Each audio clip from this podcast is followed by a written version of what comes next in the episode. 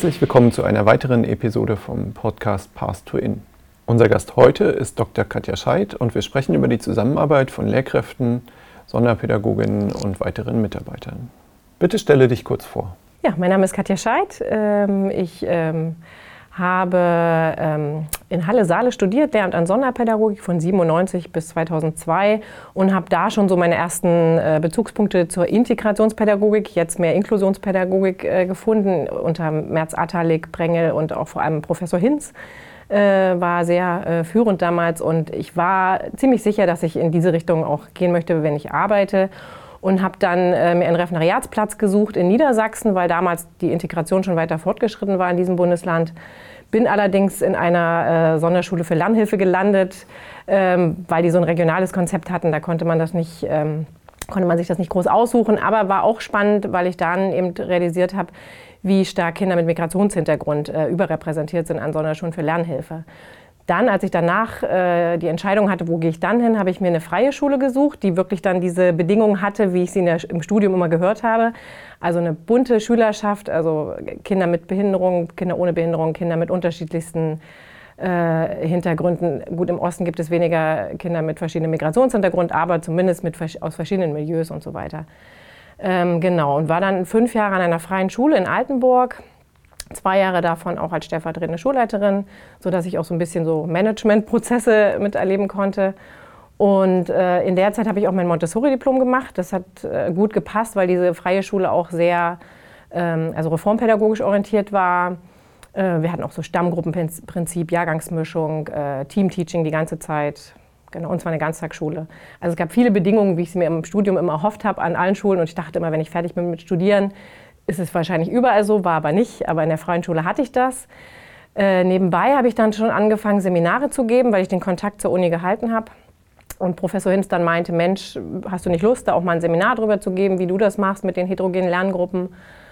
Ähm, und dann äh, habe ich da in Leipzig und Halle und so mal Seminare gegeben und, oder Veranstaltungen und kam dann auf die Idee, dass ich eigentlich auch Lust hätte, eine Dissertation zu schreiben. Und ähm, in Halle war aber gerade keine Stelle frei und auf einer Tagung habe ich dann Natascha Korf kennengelernt und die hat dann gesagt, Mensch, in Bremen gibt es äh, eine, eine Stelle für eine wissenschaftliche Mitarbeiterin, die äh, eine Dissertation schreiben kann zum Thema inklusive Didaktik. Und da ich mich eben da auch schon eingelesen hatte, dachte ich, ja, das ist eigentlich genau mein Ding.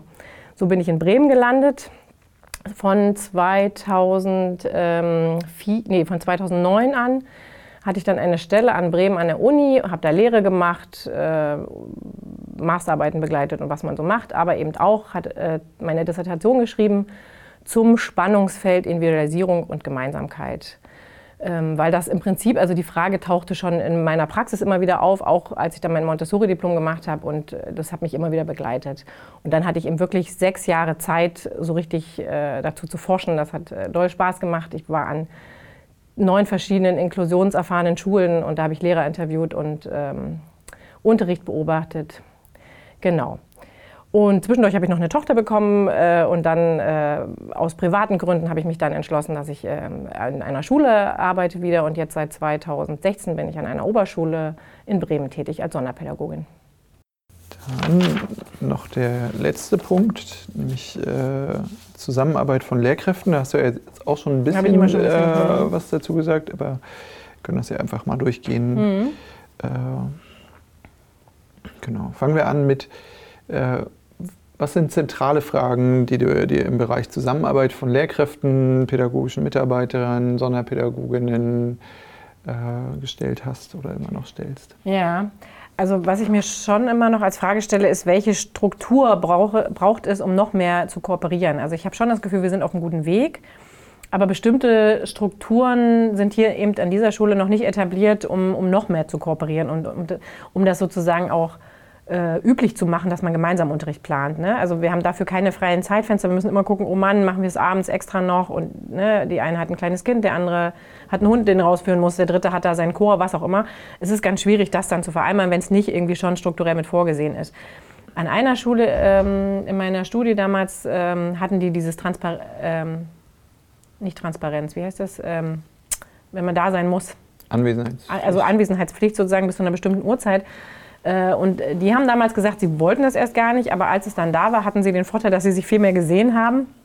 Und äh, dadurch auch mehr Kooperation stattfand einfach. Und wir haben an unserer Schule einen Tag, da sind wir tatsächlich alle bis 17, 18 Uhr hier, äh, an den anderen Tagen aber auch eben nicht. Und ähm, genau. Und an diesem einen Tag ist es dann halt auch schon zugeballert mit, äh, da trifft sich die ZUB-Sitzung, also die, die Sonderpädagogen, dann treffen sich die Jahrgänge und äh, am liebsten wollen wir dann auch noch Unterricht irgendwie planen. Das, und die Oberstufenkonferenz äh, gibt es dann auch noch, also die Oberstufe möchte auch noch äh, sich treffen. Das ist immer sehr, sehr eng. Also das ist nicht, und dann ist man am Ende des Tages auch nicht mehr denkfähig. also ne, man ist dann irgendwann ausgelaugt und hat, kann gar nicht mehr kreativ irgendwas planen. Mhm. Also eben dieser Struktur, diese Strukturgeschichte. Und dann frage ich mich auch immer, ab welchem Punkt man laut äußern kann, wenn die Chemie nicht stimmt. Ne? Also ich hatte bisher immer Glück und hatte Kollegen, Kolleginnen, äh, wo ich dachte, oh super, mit denen kann ich gut äh, harmonieren und mal mehr, mal weniger. Aber es war immer so, dass man äh, miteinander reden konnte und auch über Vorstellungen von Unterricht reden konnte. Aber was ist, wenn es mal wirklich nicht passt? Ne? Wenn man wirklich denkt, oh, wir haben so, wir sind so konträr mit den Ideen, die wir haben und wie wir Unterricht machen wollen. Was ist dann? Gibt es dafür Raum? Wir haben ja leider an Schule keine Supervision. Also wir könnten uns am LIS, ähm, weiß ich nicht, mit großem Antrag oder was, können wir dann schon mal sowas kriegen. Aber es ist einfach nicht üblich. Und da habe ich neulich auch erst mit einer Kollegin geredet. In jedem anderen äh, sozialen Beruf ist es normal, dass man auch noch mal von außen äh, jemanden reinbekommt, der einen begleitet in diesem Prozess. Äh, wir haben ja ständig mit Konflikten zu tun. Wir untereinander, Kollegen, Konflikte mit Kindern, Konflikte zwischen Kindern, die uns belasten oder psychische Situationen von Kindern oder Familiensituationen von Kindern, die uns belasten auch einfach. Äh, und wir haben keinen Raum, so richtig darüber zu reden. Es sei denn, wir sagen, komm, wir machen jetzt auch noch mal eine Fallbesprechung. Mhm. Ne? Also das, äh, ja, das sind so Fragen der Zusammenarbeit, wo ich denke, da ist noch, da ist noch Luft. Wie setzt sich das Kollegium äh, an deiner Schule zusammen? Also ich kann dir keine Zahlen ganz genau nennen. Wir haben ungefähr 100 Kollegen, also ne, just roundabout.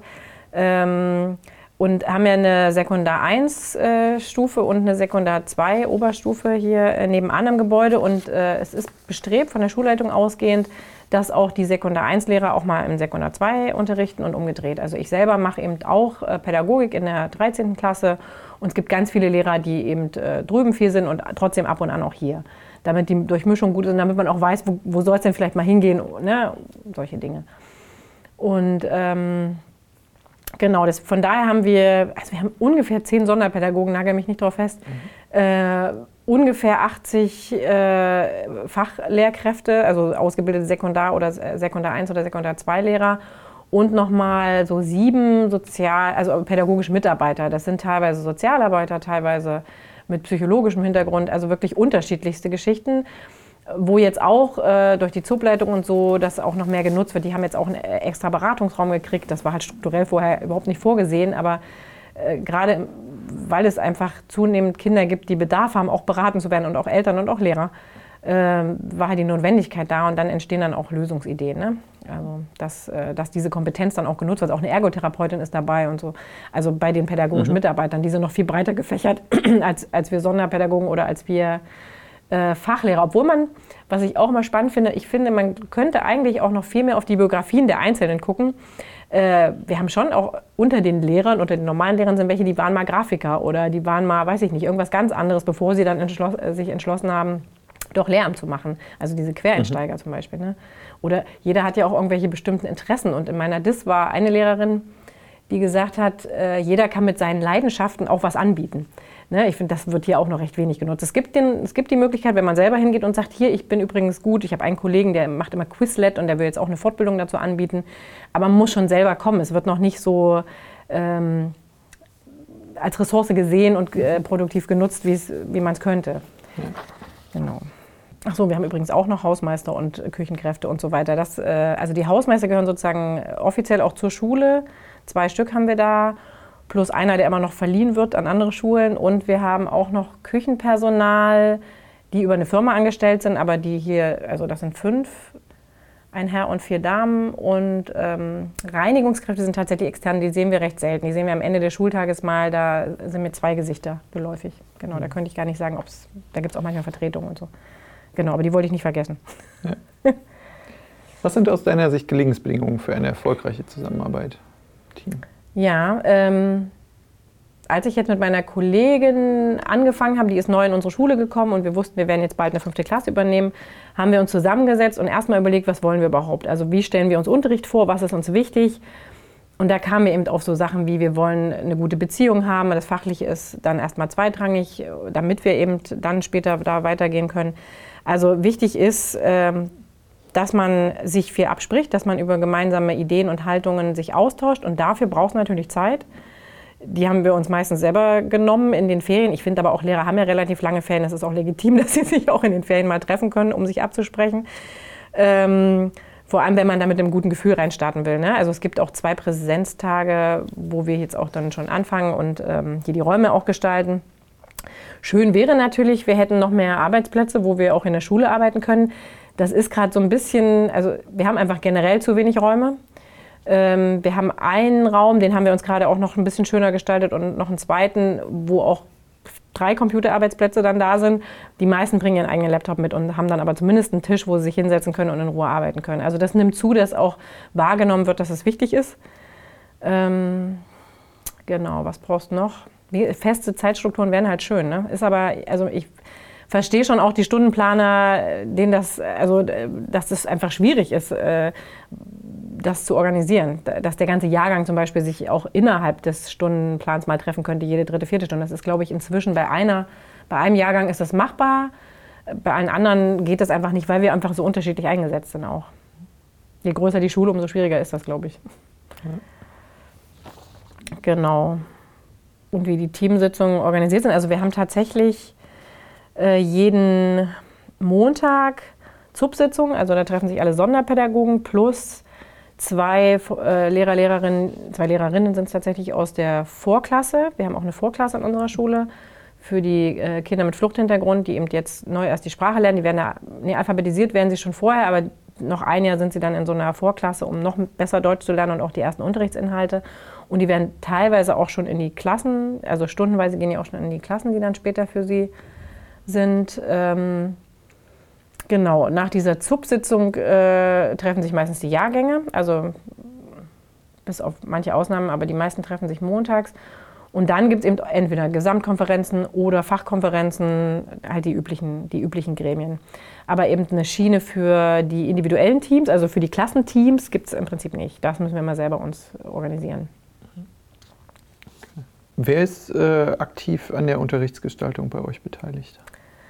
Also es ist fachbezogen so, so, dass, also ein wichtiger Punkt ist da vielleicht noch zu erwähnen, dass ich als Sonderpädagogin auch gesagt habe, ich möchte gerne auch ein Fach unterrichten, um auch als Lehrer, Lehrerin wahrgenommen zu werden und nicht nur als diejenige, die immer mal irgendwem hilft. Äh, und das macht wirklich einen Unterschied. Also das kann ich aus eigener Erfahrung berichten. Und ähm, ich zum Beispiel unterrichte GUP, also Gesellschaft und Politik in meiner Klasse. Und ähm, Genau, sag nochmal die Frage. Wie wird die, äh, nein, anders. Wer ist aktiv an der Unterrichtsgestaltung? An der Unterrichtsgestaltung beteiligt, genau. Also im Prinzip ähm, die Lehrer, die den Unterricht dann auch geben. Also, nee, stimmt auch nicht. Im Prinzip versuchen wir gerade im Jahrgang äh, zu planen. Also im Jahrgang versuchen wir zum Beispiel gerade den Englischunterricht vorzubereiten, den GUP-Unterricht vorzubereiten und auch in Mathe. Bei Mathe bin ich tatsächlich als Sonderpädagoge gerade weniger beteiligt, weil das zeitlich immer nicht passt. Da ist aber eine andere Sonderpädagogin mit drin, die sehr vernetzt ist und mir dann immer die Sachen schickt. Bei Englisch bin ich sehr aktiv dabei, äh, im Jahrgang das zu planen. Und dann mache ich natürlich immer noch äh, kurze Treffen auch mit dem Englischlehrer, also für die Klasse nochmal, um das zu spezifizieren. Und in Deutsch äh, ist es so, dass ähm, das auch im Jahrgang geplant wird, grob und dann nochmal äh, im kleinen Team. Also im Prinzip ist es in allen, auch in Gruppe ist es so. Also in all diesen Fächern, wo wir drin sind, äh, machen wir es auch tatsächlich gerade gemeinsam. Mhm. Ähm, also nicht dann bis aufs letzte Zipfelchen, aber, aber die grobe Idee und was wir an Themen und an Material verwenden, ist schon äh, weitgehend, auch was wir an Klassenarbeiten schreiben, ist weitgehend abgestimmt im Jahrgang.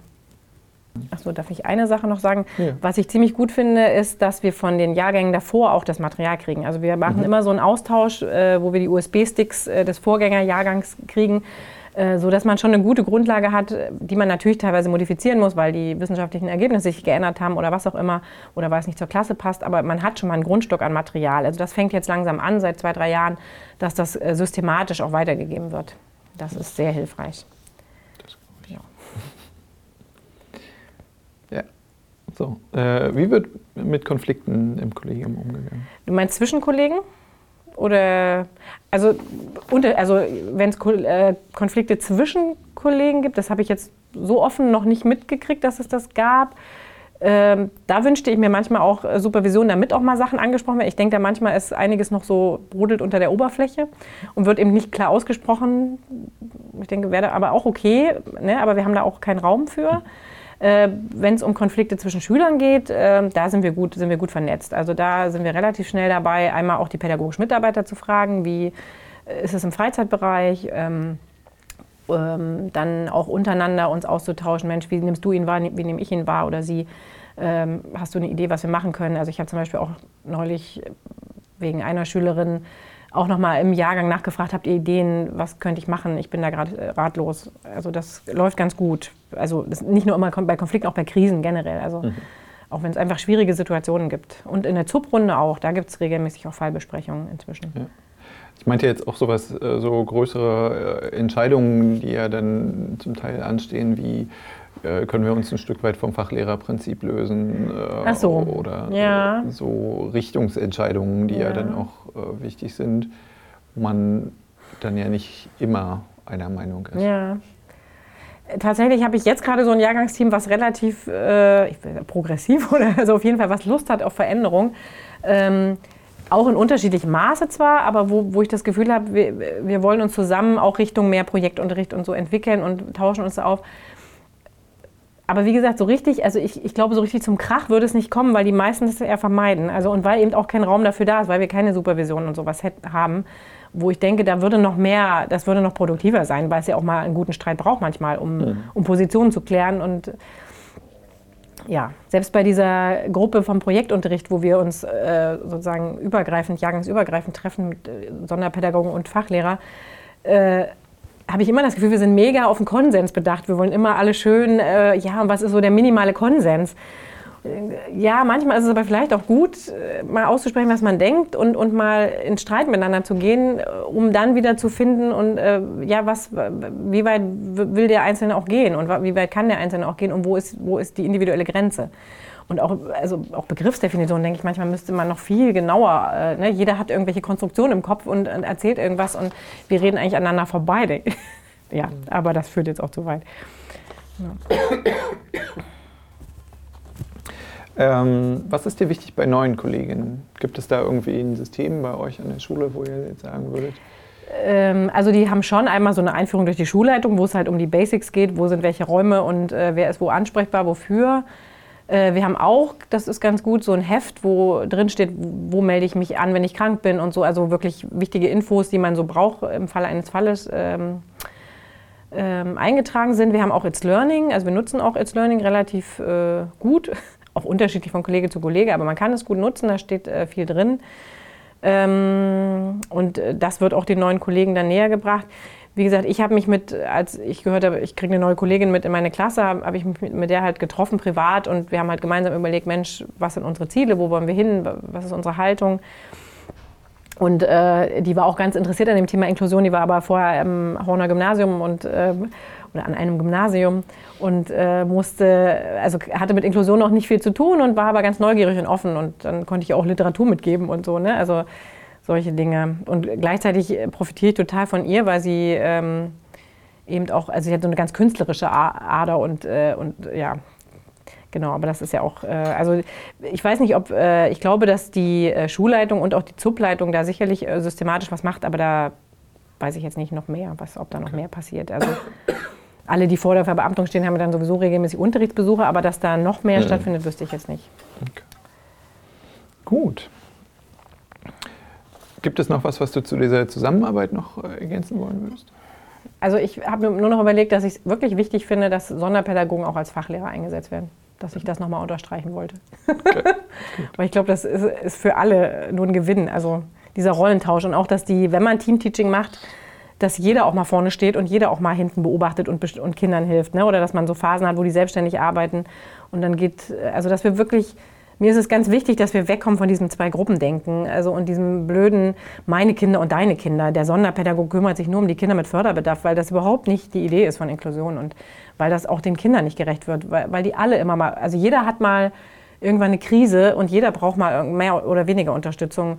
Ähm, und deswegen ist es auch wichtig, unterschiedliche Ansprechpartner zu haben. Nicht zuletzt, weil jeder mit jemand, also jeder unterschiedlich kann mit mhm. bestimmten Personen. Ne? Also Vielen Dank für das spannende Gespräch und auch vielen Dank fürs Zuhören.